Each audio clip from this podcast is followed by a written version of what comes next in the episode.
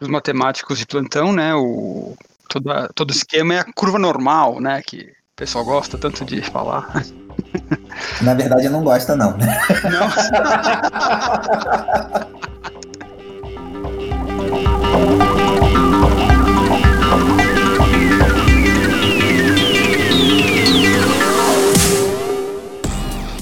Saudações a todos, bem-vindos a mais um Rádio Retropunk. Eu sou o Daniel e hoje aqui comigo, olha rapaz, tá ele aí de novo, Ion. Beleza, Ion? Beleza. E também o Rose. Fala, Rose, tranquilo? Opa, tudo bom? E essa galera tá aqui reunida hoje para falar do mais novo grande lançamento da editora, que é o The Dark Eye. E antes da gente trocar uma ideia aqui, falar do cenário, das regras do jogo, o que, que é, qual é a fama desse jogo que é conhecido como D&D alemão, vamos para os recadinhos da paróquia. Então, só lembrando, agora em julho a gente tem o lançamento da pré-venda do The Day After Ragnarok, cenário muito louco para Savage Worlds. Então, fica ligado nas nossas redes sociais.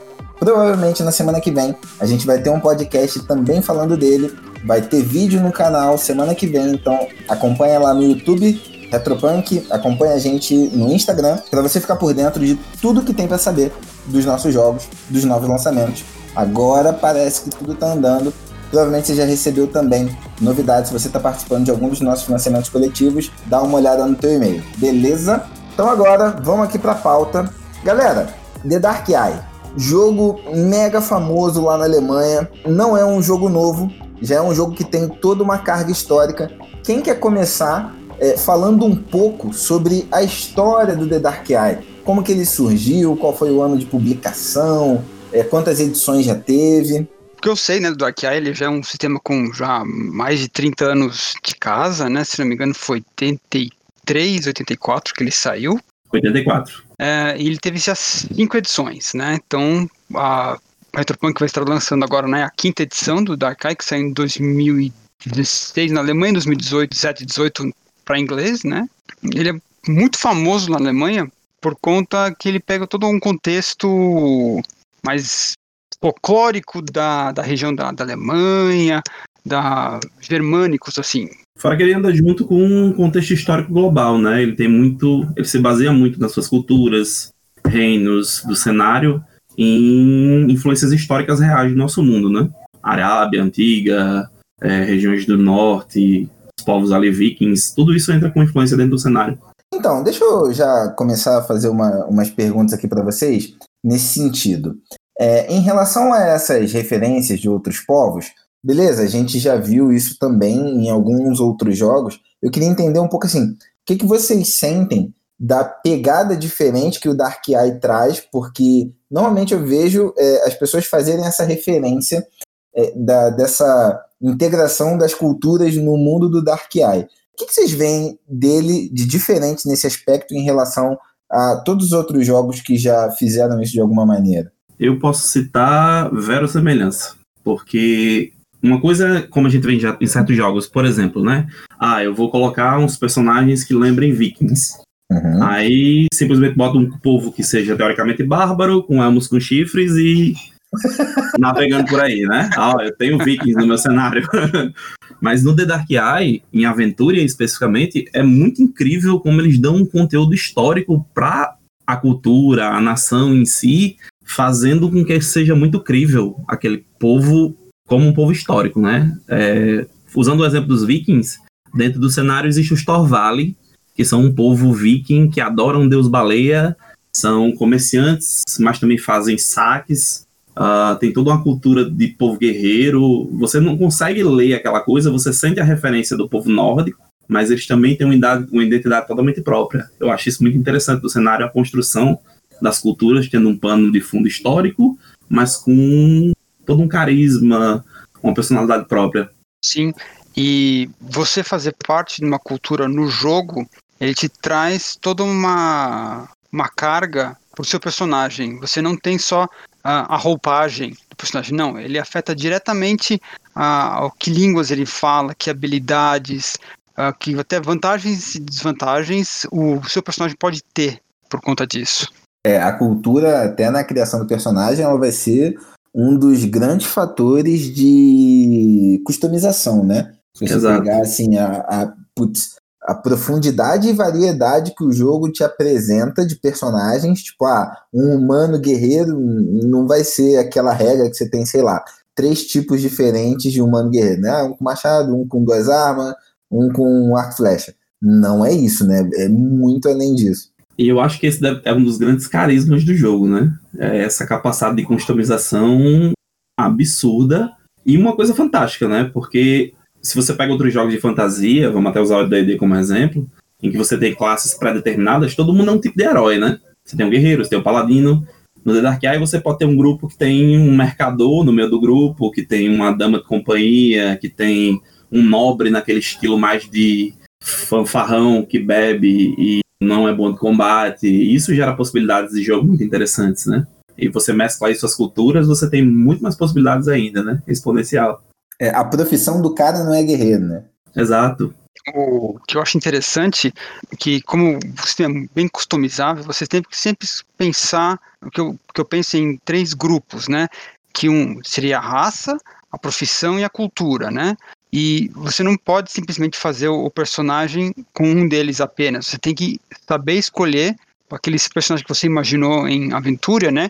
Ele tem que pegar o, exatamente a cada um de, dos pontos desses três, da raça, da cultura e da profissão. Pra você conseguir customizar do jeito que você quer o seu personagem. E sendo que dois personagens que talvez tenham a mesma raça, a mesma cultura, não necessariamente vão ser personagens iguais, né? Até dentro disso a customização faz gerar mais possibilidades, porque você pode mudar detalhes dentro da sua própria cultura, profissão. Sim. Entendi.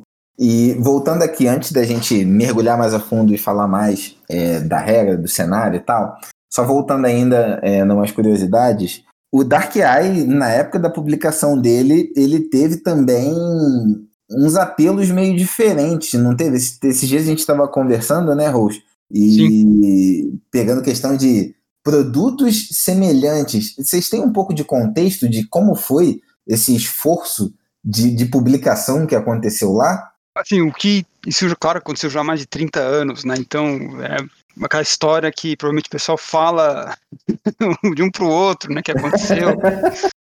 Mas parece que teve comercial na televisão, o que para RPG, raríssimo, né? Hoje é, hoje é raro, imagina. Imagina na época, né? Teve. Uh, chocolate, né? Chocolate, viu em revista, máscara, que parece que o mestre usaria uma máscara, né? Exato, é para poder mestrar, né, para identificar que ele é o mestre do jogo, tudo mais, tudo como um apelo para é, para novos compradores, né? Uhum. E fez bem sucesso até hoje, né? Funcionou, né? Funcionou aparentemente. Funcionou. Mas é só uma, esse lance da máscara do mestre é um ponto tão importante no The Dark Eye que ela existe dentro do jogo como um artefato, um item, e é uma quebra de quarta parede, né? Ah, Você é? tá numa mesa em que o mestre tá jogando com a máscara do mestre e o personagem do jogador pode ter talvez a máscara do mestre ali dentro. Eu acho um, um detalhe interessante do, da história da Dark Eye, né? Quando o livro quer falar diretamente com o mestre, inclusive o símbolo é uma máscarazinha. Isso, é. O bloco de texto tem a máscarazinha preta lá, que ela tem um terceiro olho na testa. Isso. Pegando nessa questão do sucesso que vocês mencionaram, quando a primeira vez que eu ouvi falar do Dark Eye, é, e eu acredito que a maior parte das pessoas, vem aquela fala do D&D alemão, que é o jogo que rivaliza com D&D lá na Alemanha e tal. É, vocês têm algum contexto disso? É, de como é, quão famoso, quão forte ele é lá? É só na Alemanha, é na Europa toda? É realmente um tete a tete com D&D? Como é que é? Na Alemanha e regiões próximas, eu acho que deveria mudar a expressão. Deveria dizer que o D&D é o Dark Eye americano, né? Sim. Porque ele... Eu creio, pelo pouco de... Assim, o conhecimento que eu tive de alguns detalhes é que ele sempre bateu o D&D em vendas nessa região em si.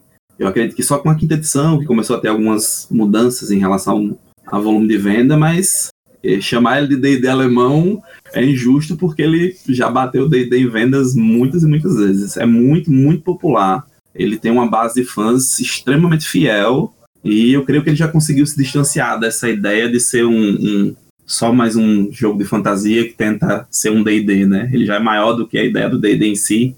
para sua própria base de fãs. Quando eu tive na, na Gen Con em 2017, o, o Darkai ganhou o N de prata como melhor sistema. Então, uh, pessoal, eu passei na, no stand deles depois, não tinha nenhum livro. depois que eu passei lá. Então, o sucesso é, sabe assim, o pessoal percebe que tem é um, é um, é um jogo de bem trabalhado, bem querido pelos jogadores, né? Então isso, isso acaba ficando meio orgânico, né? Então fica falando pela comunidade RPG, não só na Alemanha, mas acho que agora Estados Unidos e com sorte aqui no Brasil. Com sorte não, vai rolar, né? e falando dessa questão de comunidade, eles têm um ponto bem interessante que no decorrer das edições, eles sempre levaram muito em conta a influência dos jogadores. Se via isso também como era antigamente com o Mistar, eu acho, em que os jogadores influenciavam no, no desenvolver das edições, no conteúdo do mundo, no próprio Aventura, o, universo do The Dark Eye, ele tem influência dos jogadores, e eu acho que contribuía para a comunidade ser tão participativa, né? Você saber Sim. que aquilo que você joga para a editora vai entrar dentro dos jogos. Alguém podia ter contribuído com um nome menos brega pro mundo, né? Tipo, a aventura é foda, né, cara? Isso porque já mudou, já, já teve outros nomes o continente. Se não me engano, teve, acho que foi Arcânia, alguma coisa parecida já no passado. É, é bem no começo ah. era um nome bem estranho mesmo. Ah, mas eu preferi, hein? Aventura. É que agora eu já acostumei. Mas caraca, a primeira vez que eu vi, eu falei, mano, que nome Também. grega, cara. Também. É que é muito parecido com pra nós, né? Da... É, é verdade, não. né, cara? Pra, ah, mas bem que pra eles, como é que deve ser aventura em alemão? Deve ser assim, né? É porque não, e em alemão ainda é Aventurien, né? Tem um EN no final que soa mais estranho ainda pra gente. Mas falando em nomes, nada é mais difícil do que dizer o nome desse jogo em alemão. É... O Big Tenta, todo podcast que a gente fala de Dark Eye, o Big Tenta. Você consegue, Ion? Schwarzenhagen. Hum. Mas nem com três temporadas de Dark assistida três vezes, a gente consegue a pronúncia disso, não, de jeito nenhum. É, não dá, é bem, bem. Alemão é uma língua que acho que eu vou morrer sem saber falar. Não, eu, eu posso falar porque eu tentei aprender alemão e fracassei miseravelmente. e, gente, pegando é, agora, olhando um pouco mais, vamos falar do cenário e um pouco das regras, assim. Eu, eu gosto de começar até falando das regras, né? Boa. Porque um ponto que eu achei bem maneiro do Dark Eye, lendo, jogando, e é a própria mentalidade do cenário. Porque quando você pega o sistema de rolagens, todo o raciocínio do Dark Eye, vou confessar, quando eu olhei a primeira vez, eu falei, caramba, cara, não desceu tão fácil assim, não foi tão fluido. Mas lendo com um pouquinho mais de atenção e principalmente jogando, eu não conseguia imaginar que o sistema ia ser tão fluido, que lendo ele parece que vai ser meio travado. E eu acho engraçado porque isso para mim faz todo sentido com a questão dele ser um, um sistema alemão. Porque, né, você pensa no alemão, você pensa no quê? É engenharia, é, método, processo. Ele não podia ser truncado, não tem como. Os caras são especialistas em fazer a parada mais complexa ser simples.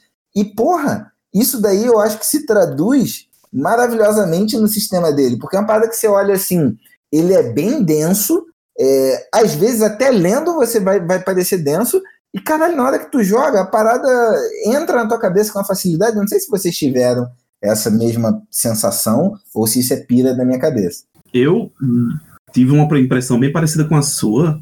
Logo quando eu comecei o processo de tradução, eu confesso que eu conheci o sistema muito por alto e fui conhecendo ele à medida que eu fui traduzindo. E nos meus primeiros contatos, meu pensamento foi: meu Deus, eu jamais mestraria isso. Mas depois mudou completamente de tipo, sim, eu preciso mestrar isso. Eu, tanto que eu estou organizando um jogo já para fazer com o meu grupo para apresentar o sistema para eles. E um ponto que eu acho importante é porque, por mais que tenha grandes variações, possibilidades, mini, mini jogos dentro do próprio sistema, ele usa sempre a mesma mecânica. E isso uhum. é bem uhum. interessante o que torna bem fluido ele. E depois você aprende, a gente pode falar, explicar isso melhor um pouco, o sistema de troca de pontos ali para fazer chegar no resultado, ele se torna bem ágil. Eu gostei bastante. Pois é, esse próprio sistema de troca de pontos foi um que lendo, eu fiquei meio assim, fiquei meio reticente sobre como ele seria na prática. E cara, na prática, na segunda, terceira rolagem, mano, a, a parada já tá natural. Sim, quando eu mestro da Arcai, geralmente nos eventos da DG, o pessoal fica até, até um pouco assustado, né? Porque a ficha mostra aquela quantidade enorme de, de perícias, né? Que você pode usar e poxa, vai rolar três dados de 20 faces, né? Como é que eu vou identificar isso, né? A ordem dos atributos. Isso. Aí, mas assim, é muito, o pessoal pega muito rápido o, o jogo. E, e quando vê, já, já pegou organicamente o, o sistema, sabe? Ele não é difícil. Outra coisa que eu acho importante dele, interessante, é o fato dele só trabalhar com D20 e com D6. Você basicamente usa D20 para os testes e D6 praticamente só para dano e recuperações. Isso facilita muito na hora de pensar o que é que você vai usar ou não, né?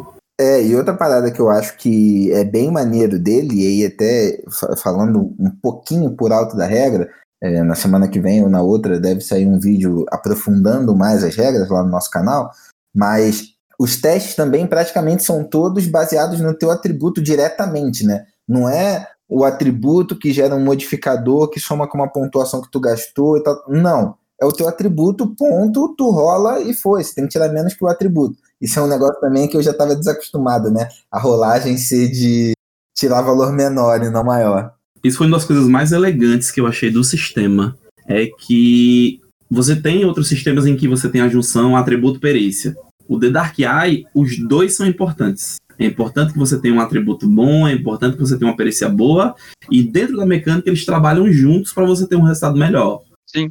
Basicamente, só para também deixar mais claro, você vai ter lá a tua lista de atributos. São quantos atributos, Rose? São oito? Oito, isso.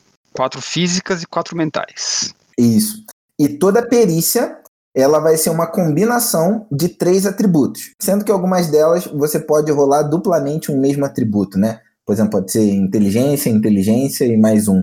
E você tem que rolar nessa ordem. É, então, sempre você vai gastar uma pontuação que vai te dar os pontos de perícia que você pode diminuir a dificuldade ali da rolagem, mas sempre você vai rolar com base ali no, nos teus atributos. A rolagem básica, né? Claro. Aí a gente vai ter outros desdobramentos quando for é, combate e tal, mas via de regra tá sempre nesse nesse meandro, né? Se eu puder dar uma resumida, o sistema basicamente tem três tipos de teste, né? Atributos, perícias e teste de combate. Eles usam sempre a mesma mecânica, que é rolar abaixo do valor do atributo. E só nos desperícias que tem esse teste que leva mais de um dado ao mesmo tempo. E uhum. sempre tem relação com o nível de qualidade, que é o quanto você. meio que o nível de sucesso final, né? Que determina o quão bem foi o resultado ou não. Né? Ah, isso é uma parada que eu acho maneiro, porque isso é, me lembra um pouco a mecânica de conflito do mouse guard que você pode ter sucesso numa ação, mas dependendo do quanto a tua convicção foi afetada, teu sucesso ele vai ter consequências. Então, isso pode ser usado aí também, né? Sim, ele ajuda inclusive a desempatar né, um, um embate né, contra um, contra um NPC ou contra outro jogador, né? Ou até para saber quão bem seu personagem foi né, em determinado utilização da perícia, né? Se ele for fazer uma a espada, uma armadilha, né? O nível de qualidade ele influencia praticamente tudo no jogo, né? Nas magias ele influencia duração, alcance, volume afetado, quanto se recuperou de ponto de vida. Então o nível de qualidade é muito importante. Né? E agora, deixando um pouco de lado o sistema e voltando a falar um pouco mais do cenário, né? É, o cenário ele leva o nome de uns artefatos, que são as Dark Eyes, e aí eu queria que vocês falassem um pouco do que é, o que são as Dark Eyes, né? Qual é a importância delas no jogo e dessem a visão de vocês assim do, do que vocês, do que chamou a atenção de vocês em relação ao cenário. O que que dá vontade em vocês de jogar em aventura? O do Darkai, né, os, os olhos negros, né, eles são objetos que tem um formato de um, de um orbe ou de um olho, né? Que são feitos de ferro meteórico, né?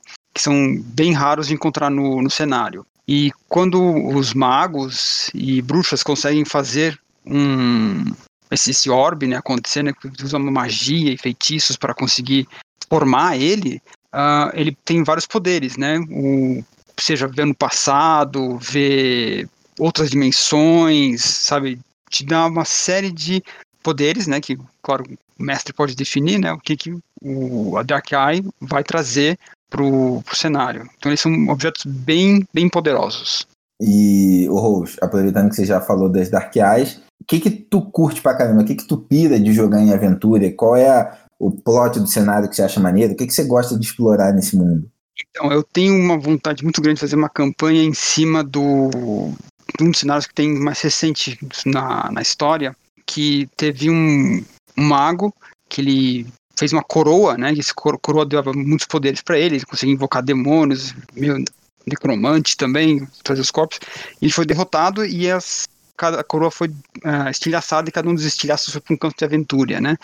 Então eu gostaria de fazer um jogo para explorar os jogadores tentando achar esses estilhaços para conseguir remontar antes que os outros pudessem é, remontar e trazer de volta o, o mago que invadiu toda a Meridiana e tudo mais. Meu, meu apelo, pelo menos. e tu, Ion? É, falando do Dark Eye, o Rose já disse tudo aí que tinha pra dizer, eles são os itens chaves do jogo, né? Tem muito plot possível, tem mitos em relação que, que, que os primeiros olhos negros foram os próprios deuses que se lançaram no mundo, então é pano de fundo para muita história. Agora, em relação à aventura, o que eu acho fantástico é que não importa o tipo de plot que você queira ter, o cenário dá esse espaço. Você quer fazer uma campanha no norte gélido, com personagens uh, explorando e fazendo saques no estilo Vikings, você faz. Você quer fazer uma campanha estilo árabe, com, no deserto, com influência de Aladdin, você faz. Você quer ir para a selva amazônica ou para a savana africana, existe uma região do cenário onde existe esse tipo de coisa que é influência mais grega, você tem as Ilhas Ciclopes, que também tem esse tipo de coisa. Agora imagine uma grande campanha em que você transite por todas essas regiões do cenário, o quanto ela seria grande, o quanto ela teria possibilidades, o quanto você mexeria com culturas diferentes. Isso foi o que me chamou a atenção dentro do jogo. E de uma forma, como eu falei lá atrás, crível, né? Você não vai sair de um, do meridiano, que é aquela Europa medieval tradicional clássica, e pular para o norte, onde tem uma região que lembra a Rússia antiga, e achar isso estranho. Não, ela está muito bem casada, muito bem explicada, incluindo as transições de regiões em si. Isso eu acho fantástico, muito, muito bem amarrado. E quem se bica e quem não se bica né, no, no. Exato. Tem duas culturas que eu acho muito incríveis, que elas são idênticas, é, mecanicamente elas são muito parecidas, que são, são os Andergastanos e os vizinhos deles. Os Nostras. Isso. Eles são idênticos, mas se odeiam. Só que Sim. mecanicamente eles são iguais. É muito legal isso. E deixa eu perguntar uma coisa para vocês. Eu não, não, na real, eu nem li até esse, esse ponto ainda da relação dos dragões, mas tem lá os seis dragões e tal. Eles têm alguma especificidade? Qual é o lance dos dragões ali que eles estão ligados a alguns deuses e tal? Eles eh, são vistos tanto como emissários divinos em si, quanto para pequenos grupos, eles também são vistos como divindades, né? Eles são tipo deuses menores. Também.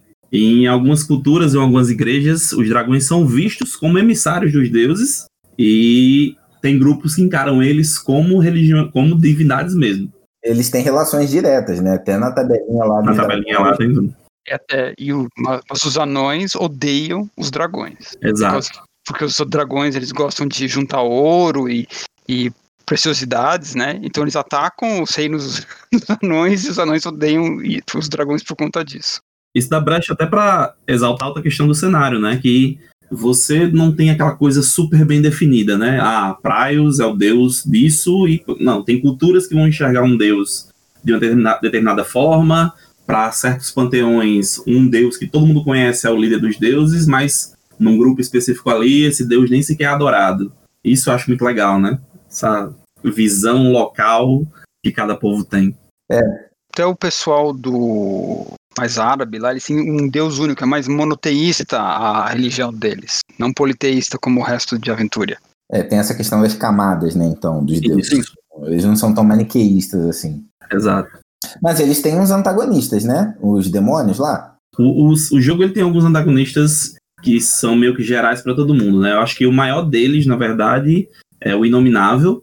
Uhum. Que é como se fosse um décimo terceiro deus, né? Isso, exato. Que é um deus maligno, bem aos modos de Sauron, assim, Senhor do Escuro. Tanto que ele tem um reino próprio dentro de Aventura, que são as Terras Sombrias, onde necromantes, adoradores de demônios seguem ele. Mas tem os demônios também, alguns elementais mais malignos. O leque de inimigos é bem grande.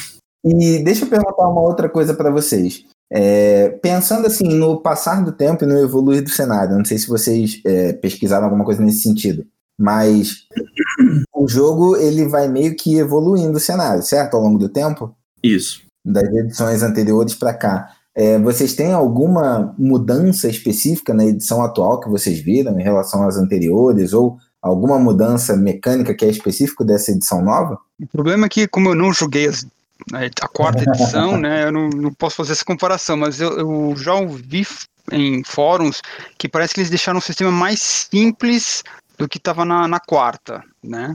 Uhum. Dizendo essa, essa ideia de mecânica única, né? Eu também vi isso, ele foi ficando mais enxuto. Ele tinha mais mini sistemas dentro dele antigamente, que eles foram sendo adequados à regra principal. As maiores mudanças mesmo são de cenário mesmo, o evoluir da história. Mecanicamente ele teve mudanças, mas não são tão gigantes assim ao ponto de ah, mudou completamente a regra na edição tal. O que traz bastante é que é a carga de história escrita, né, do, do, mito em aventura, né, que como ao passar dos anos eles lançavam uh, novas aventuras, novos uh, fascículos, suplementos que vão dando novos contextos, novas histórias, novos uh, locais para explorar, como se a história fosse viva dentro do, do continente, sabe? Ela não ficava sempre parada no mesmo ponto quando você comprasse o jogo há 10 anos atrás, mas hoje em dia está evoluindo isso, né? É, do jeito que vai, a enciclopédia de aventura daqui a um tempo tá mais grossa que a Bíblia. e para quem não sabe, o, o The Dark Eye ele é um lançamento em parceria, né, da Retropunk com a galera da Dungeon Geek. E, cara, assim que a galera levantou essa possibilidade, putz, a gente super curtiu. E falando agora, assim, entrando já numa parte mais de projeto, como vai ser e tal, antes da gente falar um pouco do financiamento coletivo, o que vem, o que não vem, é, ô Ion, você que está traduzindo, tem alguma curiosidade, algum perrengue aí para compartilhar do processo? Porque, né, é, é. tem suas particularidades. Eu não vou dizer você que foi trabalhoso, porque hoje a gente está dando a sorte de pegar a tradução da edição americana, né, em inglês, então, querendo ou não, para a gente é um pouco mais fácil mas, independente disso, precisa ter um pouco da noção de como é a edição em alemão, né? E às vezes, para certos termos, para entender porque certas traduções para o inglês foram feitas daquela forma, eu precisei consultar o alemão.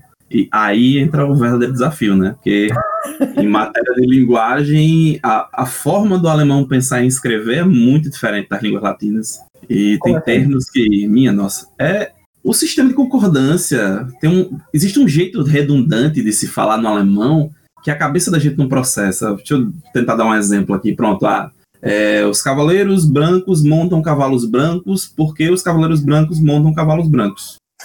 Existe essa frase desse jeito, construída dessa forma, numa composição em alemão de uma forma normal.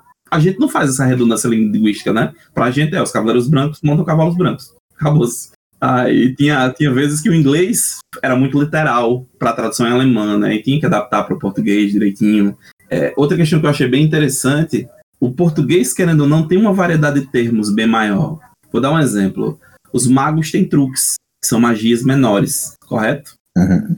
E os familiares têm uma habilidade que, se você for traduzir normal, seriam truques também. Mas aí, mas não são truques no sentido de magia, né? Então, dando já um spoiler de termo, os humanos, as magias menores que os, que os magos lançam, nós chamamos de truques, mas essas pequenas habilidades que os familiares têm são artimanhas. Essas pequenas uhum. adaptações linguísticas, entendeu? Uhum. Isso foi um processo muito bacana de se fazer. Entendi. E falando em desafio, a última coisa que eu vou dizer: nomes de lugares. Meu Deus. É... Traduzir ou não traduzir? Eis a questão.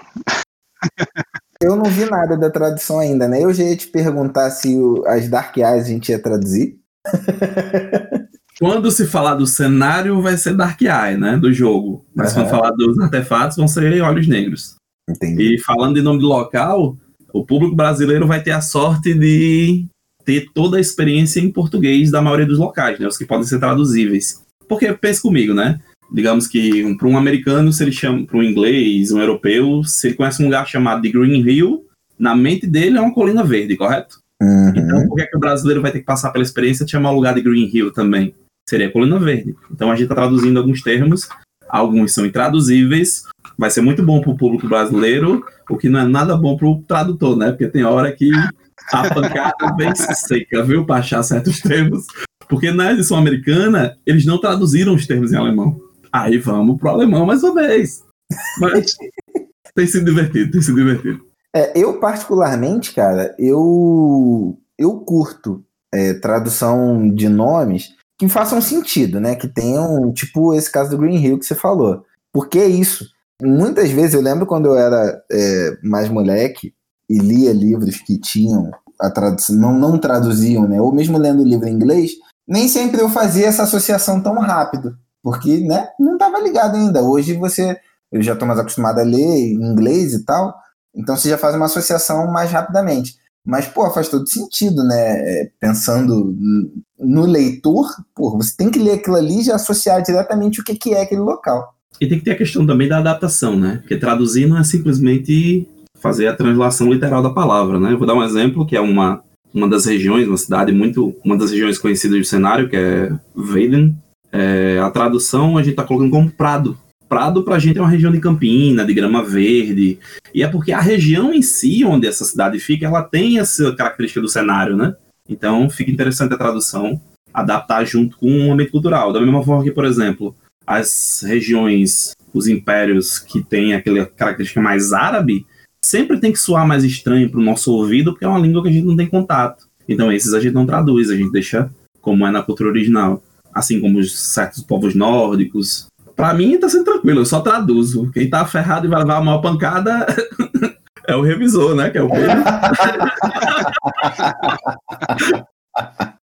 Não, mas a gente tá trabalhando em conjunto e tá sendo um trabalho muito gostoso de fazer. E falando um pouco também do projeto em si, na real, a gente está nos últimos corres em relação ao projeto, o orçamento, o que vai poder lançar, o que não vai. O que a gente está pensando para a alegria do host é que no financiamento, como metas extras, é, esteja já o almanac, né? E... Indispensável, indispensável. Você quer conhecer a aventura, você precisa do almanac. É, a gente está va validando tudo ainda, né? Mas a, a, ideia é que venham como metas extras o almanac, o bestiário, né? Vai ter o guia de tavernas e o Guilherme, que ele anda aficionado, até no último podcast eu falei, não sei porque a gente fica inventando moda de fazer caixa, que caixa dá uma trabalheira danada, mas fica bonito na estante, né? E o Guilherme tá querendo fazer uma box, é, né? No estilo das boxes que a gente fez, do Incrídio, do Mouse Guard e tal, do Suede. Então, é bem provável que tenha algo nesse sentido. É, aproveitando, Rose, você quer só dar uma passadinha no que, que são o Guia das Tavernas, o Almanac e o Bestiário?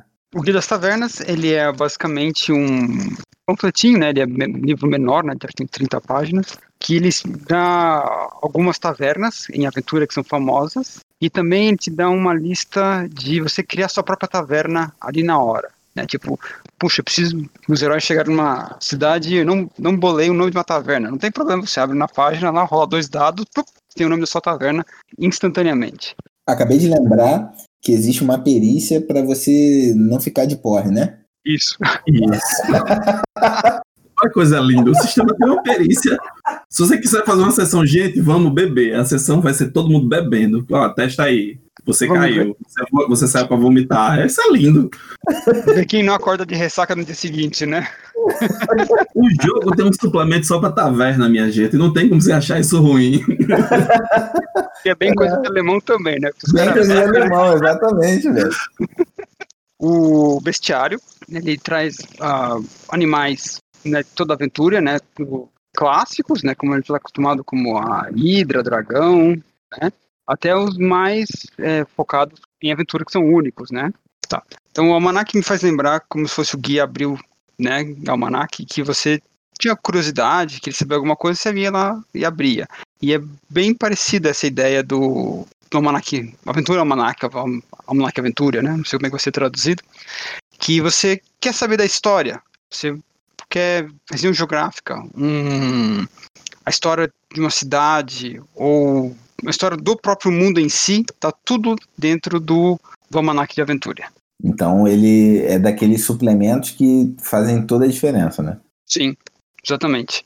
E falando assim, no, no processo ainda é, pré-financiamento, a gente está em toda essa correria para fazer a divulgação para vocês, né? E apresentar mais do jogo, abordar como é o sistema, regra, cenário e tal. É, os vídeos vão sair no nosso canal do YouTube, o canal lá, o Instagram do Dungeon Geek também, eles estão postando conteúdo que a gente está até replicando no nosso Instagram também.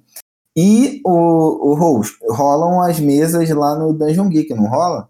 Rola, rola sim.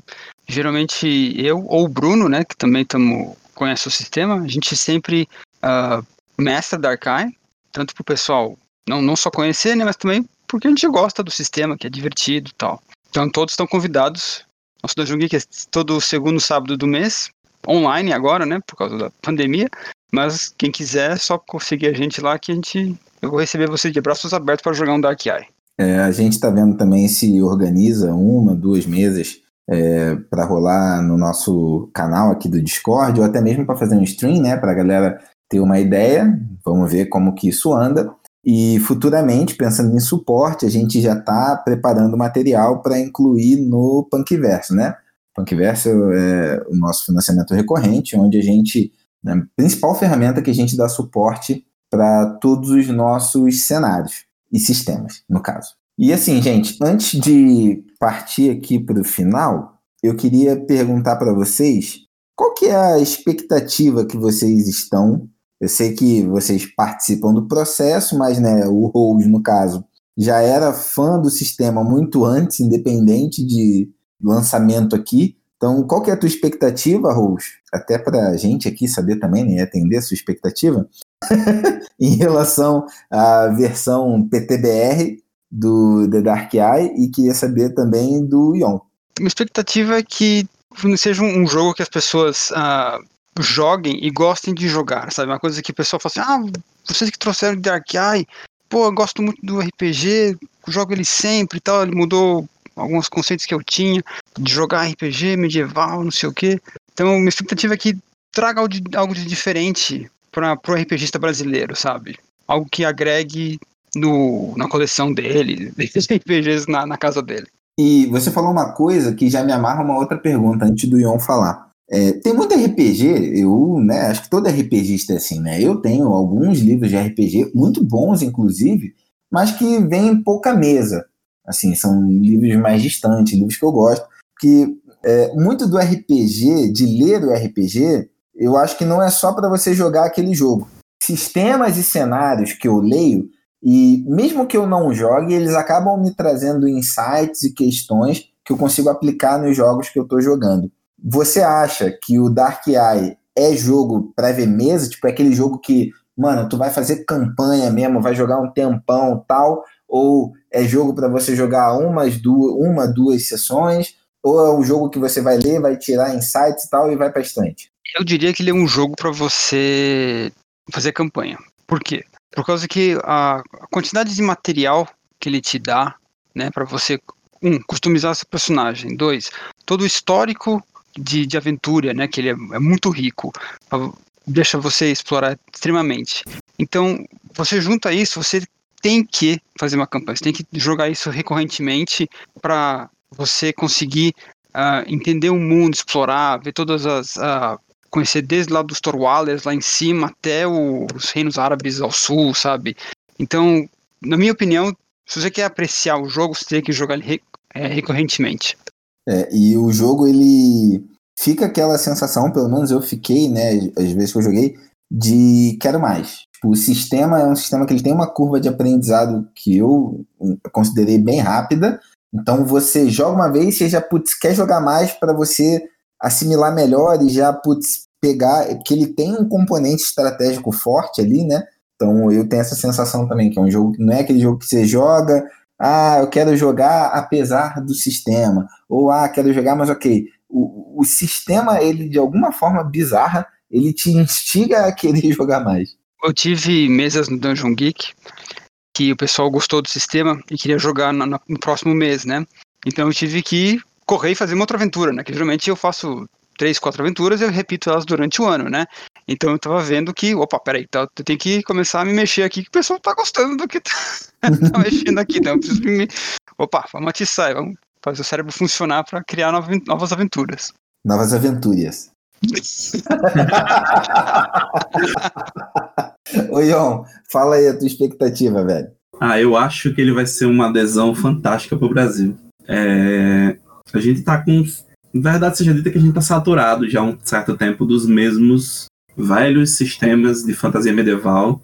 E ele tem mecânicas tão charmosas, ele tem uma capacidade de desenvolvimento de personagens tão incrível que chama atenção. Você deu o exemplo da mecânica, que é algo que ele estiga. Você joga uma vez, é, é tão legal de jogar, dá uma sensação boa de mecânica nova, que você quer jogar de novo.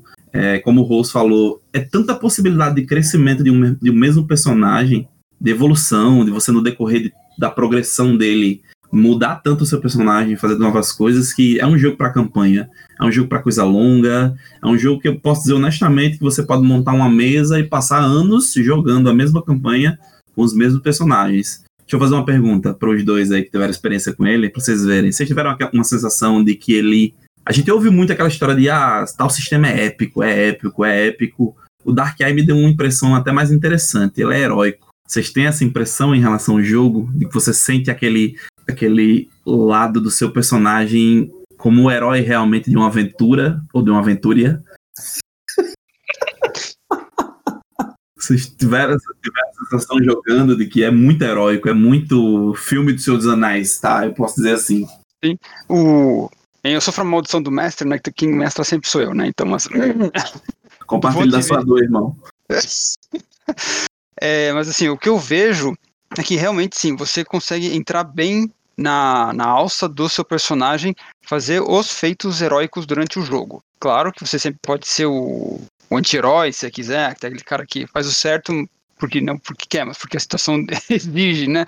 Mas é, você consegue sentir bem isso, o cenário e as regras te passam, você tem controle da situação e como tudo isso reage né, para te trazer uma experiência agradável, algo que seja diferente do, do restante.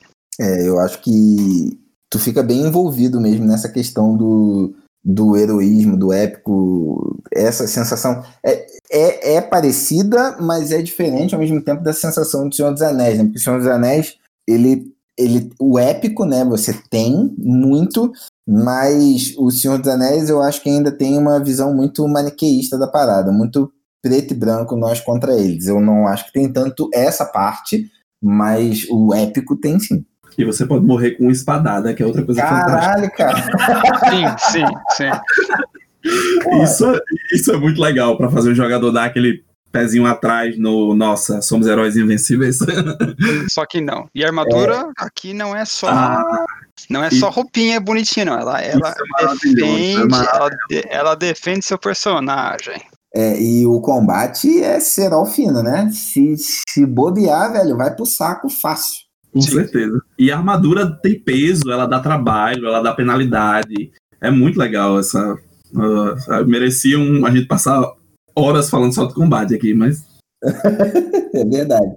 Ó, eu já vou, vou deixar alguém, se a galera quiser, manda aí ó, um e-mail para cast.retropunk.net, cast, C-A-S-T. Se vocês gostaram, quiserem um outro programa aí falando de algum ponto específico, manda lá que a gente vê a viabilidade de gravar e soltar aí antes do UFC ou durante o UFC. É, a gente teve algumas perguntas aqui no Instagram durante a gravação.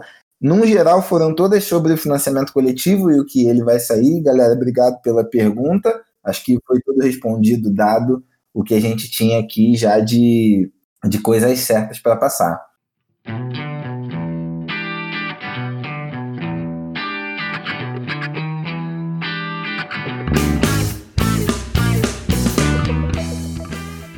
Galera, vocês querem deixar algum recado final? Já queria antecipadamente agradecer o Ion, o Rose, que são os caras que são os fanáticos do Dark Eye aqui.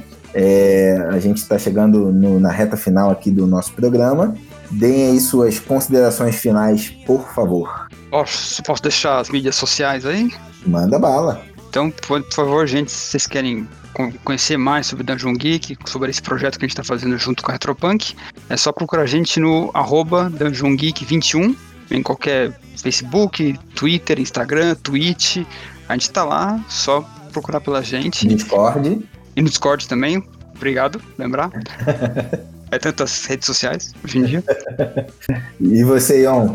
Ah, o que eu tenho para deixar é segue aí a Retropunk, todo mundo, segue Dungeon Geek, apoie os produtos, apoie os lançamentos. Eu posso falar dentro e dizer que é feito com muito carinho e muita dedicação para entregar um material de primeira qualidade para todo mundo. E vamos jogar RPG, né? Estamos aqui para isso. Fundamentalmente, né? Então, corram lá, se inscrevam no. Assinem o Punkverse, né? a gente já está com 100 apoiadores, 100 assinantes. Então, vai sair bastante material do The Dark Eye lá também. Fiquem de olho para saberem todas as novidades do Dark Eye que está aí na portinha financiamento coletivo no início de agosto, ali pelo dia 10. Já já a gente está com um projeto no ar para vocês darem uma olhada e tudo mais.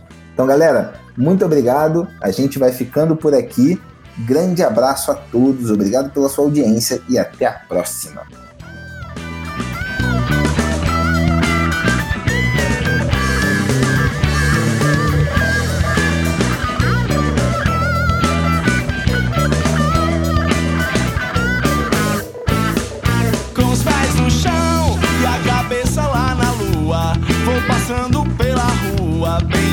Frente ao seu portão. Meu coração já não sabe a quantas anda, feito roda de ciranda, anuncia o carnaval.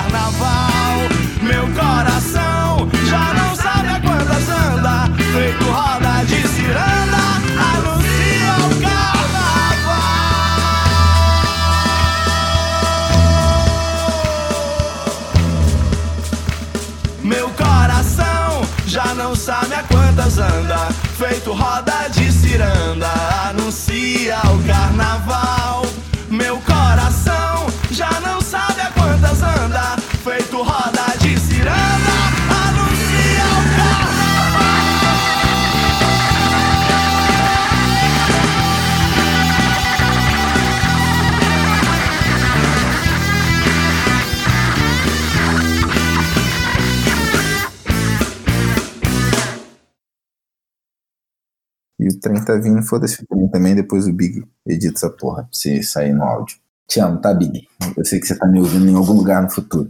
E o Almanac? O Almanac é. Eu sempre lembro. Quem for Almanac, eu sempre lembro do guia abriu Almanac, né? Aquela coisa que você sempre tem curiosidade, né? Você olhava lá. Rapidinho, ô Rose, o teu microfone tá dando uma, uma zoada. É, parece que você tá falando debaixo d'água. É. Peraí, um, dois, três, testando, um, dois. Pra mim tá meio estranho ainda. Peraí, deixa eu tentar aqui, peraí. Tá, tá estranho ainda. Melhor, melhor. Melhor. Vai ser cortado fora essa parte? Vai.